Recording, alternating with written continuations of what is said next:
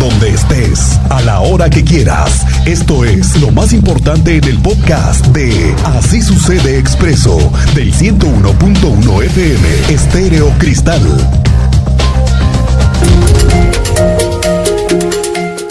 Este no ha sido un buen fin de semana para la policía de Querétaro para los que dirigen la estrategia, para los que están encargados de la persecución de grupos criminales, este no fue, no fue un buen fin de semana para las autoridades encargadas en esta estrategia. En Pedro Escobedo el fin de semana se prendieron las alertas, es que hubo mensajes que alertaron a la policía y este lunes no ha sido el mejor. Se han registrado, al menos por nuestro equipo, cinco hechos en diferentes horas desde esta madrugada, pero violentos todos, ¿eh? Y con mensajes todos. Esta madrugada recibieron en la policía denuncias de detonaciones de arma de fuego hacia instalaciones de la policía, que había en otro lugar un vehículo quemado y más mensajes que advierten de problemas. ¿Por qué? Por lo que parece una disputa territorial de Querétaro. Tú sabes más de lo acontecido en las últimas horas, Teniente Mérida. Muy buenas tardes. Muy buenas tardes, Miguel Ángel. Muy buenas tardes a nuestra audiencia. Resumo aquí un coscorrón le acaban de poner a las autoridades locales policiales en Querétaro. 6.25 de la mañana se recibe el reporte de detonaciones de arma de fuego en contra de un módulo de la Policía Municipal y artefacto explosivo. Todo cabe señalar que ese artefacto explosivo se trataría de una granada. Evento seguido casi al mismo tiempo en la colonia Casablanca, calle Graciano Sánchez y Raimundo Enríquez, un vehículo incendiándose que terminó calcinado, lo señalaste, una hielera y una cartulina. A la altura del Papanol, la colonia Estrella, calle Jalpan y Lázaro Cárdenas, otro mensaje.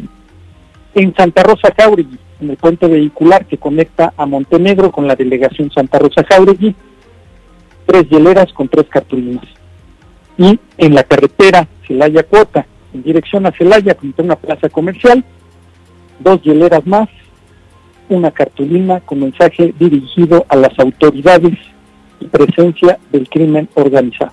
Les tengo detalles más adelante, Miguel Ángel. Gracias, teniente. Estamos muy al pendiente de lo que está pasando, de lo que estamos logrando conocer de hechos que son mensajes a las autoridades y a las encargadas de seguridad. Hace unos minutos apenas solamente la Secretaría de Seguridad Ciudadana en su cuenta de Twitter informó que la policía queretana continúa fortaleciendo las acciones de seguridad en zonas colindantes con Guanajuato, que se trabaja de manera conjunta en labores preventivas mediante operativos dirigidos.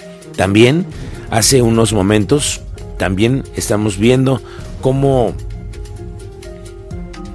ha habido o estamos a la espera de un pronunciamiento por parte de la Fiscalía del Estado de Querétaro, un posicionamiento para saber qué está pasando con esto.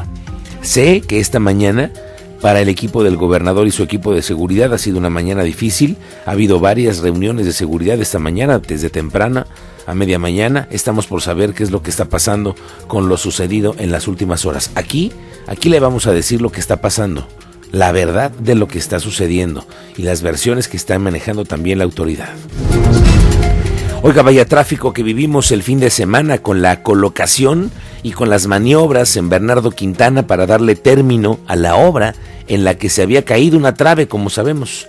Bueno, pues resulta que este fin de semana pasado fue colocada la trave que se cayó el pasado 21 de agosto y la cual forma parte de la obra del Paseo Superior Vehicular de Bernardo Quintana y Sombrerete. El secretario de Desarrollo Urbano y Obras Públicas, Fernando González, informó que una vez montada la trave ya nada más faltan acciones para la colocación de la losa y el colado. Para ello, dice que solamente les falta un mes. Yo espero que más o menos un mes terminamos. Este, solamente pues, montamos las traves en estas en esta noche del sábado para el domingo y luego del domingo para el lunes y este estaríamos ya solamente eh, poniendo eh, la losa la, losa cero que vamos a poner ahí y luego el colado y esto yo espero que más o menos en un mes estemos este, casi concluyendo la, la obra. Oiga, ¿cómo anda usted de chamba?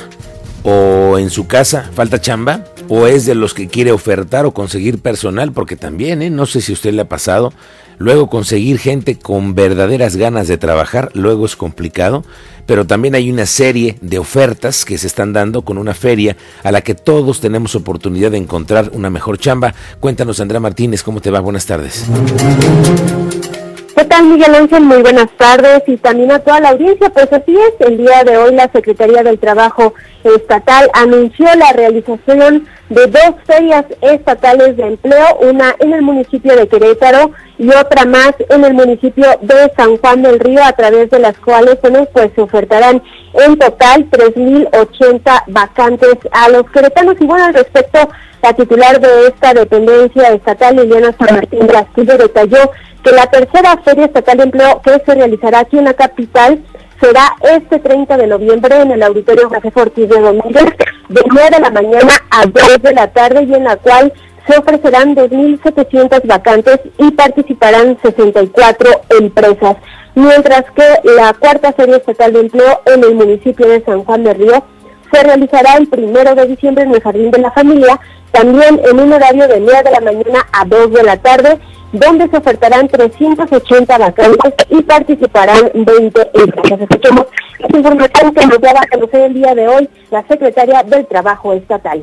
Y estamos apostando también, como, como ha sido una característica de nuestras ferias estatales de empleo, eh, cubrir todos los perfiles profesionales, desde perfiles operativos y eh, la vacante que tenemos, digamos, eh, de las más atractivas son gerenciales con eh, percepciones salariales también que estamos cuidando en que cada ocasión sean pues a, la altura de los requerimientos eh, de estos perfiles y estaremos llegando con vacantes de eh, cerca de 55 mil pesos mensuales. Y bueno, las convocatorias para estas ferias, que son las últimas que se realizarán en este año, están dirigidas pues para personas que cubran todos los perfiles profesionales. Además, bueno, pues como ya escuchábamos a la secretaria, habrá vacantes con salarios de hasta 55 mil pesos al mes. Algunas eh, de las empresas que estarán participando en estas ferias se encuentran Harman, Siemens, Mave, Chedraui, eh, también Natural de Alimentos, por mencionar algunas. Y bueno, también en este marco se anunció que ya se tiene listo el programa para el 2023, el cual contempla la realización de 15 ferias presenciales y 8 virtuales en toda la entidad. Esta fue la información, Miguel Ángel. Gracias, Andrea Martínez. Pendientes. Por cierto, oiga, ya huele a diciembre. Esta semana ya pasaremos al último mes del año y con ello el cumplimiento de las responsabilidades de los patrones. La secretaria del Trabajo, Liliana San Martín, informó que las empresas y patrones tienen como fecha límite el 20 de diciembre para el pago del aguinaldo correspondiente al 2022. Todas las empresas tienen, tienen que cubrir con esta prestación laboral a sus empleados. Eso es conforme a la Ley Federal del Trabajo. Bueno, hemos ya hecho ejercicios de sensibilización a las empresas para recordarles que hay una fecha límite eh, y el caso de, en caso de incumplimiento, pues lo que obedece es una inspección a través de nuestra unidad de inspección, lo que todavía no acontece, pues porque están dentro del plazo para dar cumplimiento. 15 de diciembre. 20 de diciembre. 20 de diciembre, perdón. Le contábamos la semana pasada de la lamentable noticia de la muerte nuevamente de otro ciclista en una ciclovía. Mal hecha, mal hecha y que no todos respetan, sobre todo los choferes que entraron a una hora y que entran a otra hora y a otra hora también a una bodega de carga pesada, tres guerras, bueno, pues el tema es que la posición del gobierno frente a este asunto está así. El secretario de Movilidad de la ciudad, Rodrigo Vega, dice que el municipio de Querétaro realiza acciones para darle mantenimiento a la infraestructura ciclista, pero que, que siempre hay, hay demandas de mejora.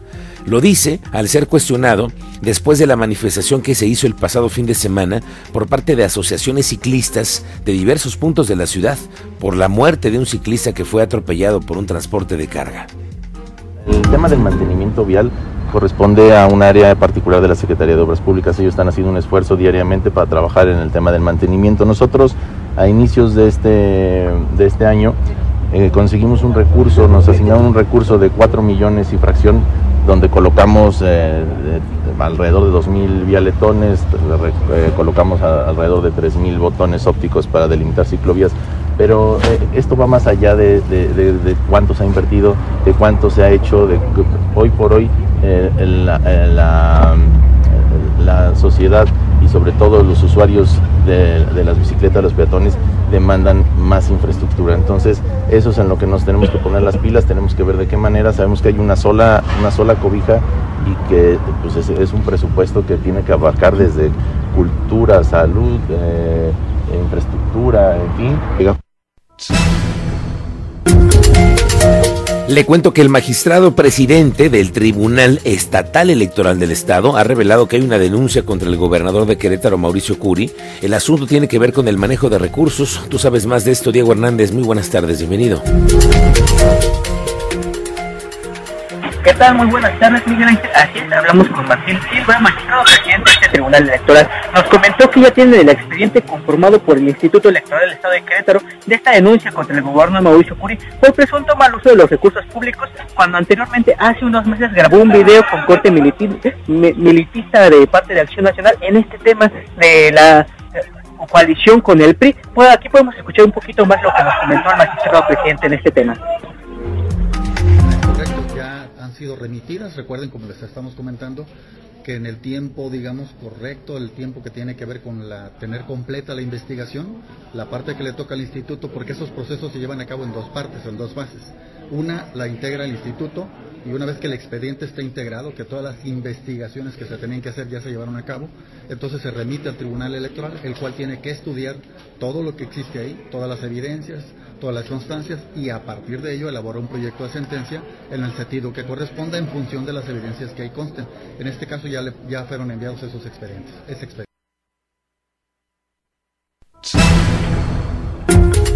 Diego. Bueno, también te comento que el, magistrado nos comentó que recibieron este expediente la semana pasada y a pesar de que no se tienen tiempos determinados para establecer un dictamen, indicó que se resolverá la brevedad como los otros temas a su cargo. Recordar que anteriormente el gobernador grabó un video presuntamente en las oficinas del Palacio de Gobierno con un tinte partidista. Por ello, Morena aquí en el Estado lo denunció ante el Instituto Electoral. Sin embargo, el tribunal resolverá si esto sucedió o no fue así. Esta es la información que tenemos en este tema de la denuncia contra el donde las próximas semanas o meses habrá un dictamen al respecto, Miguel Ángel. Gracias, estaremos muy pendiente de ello.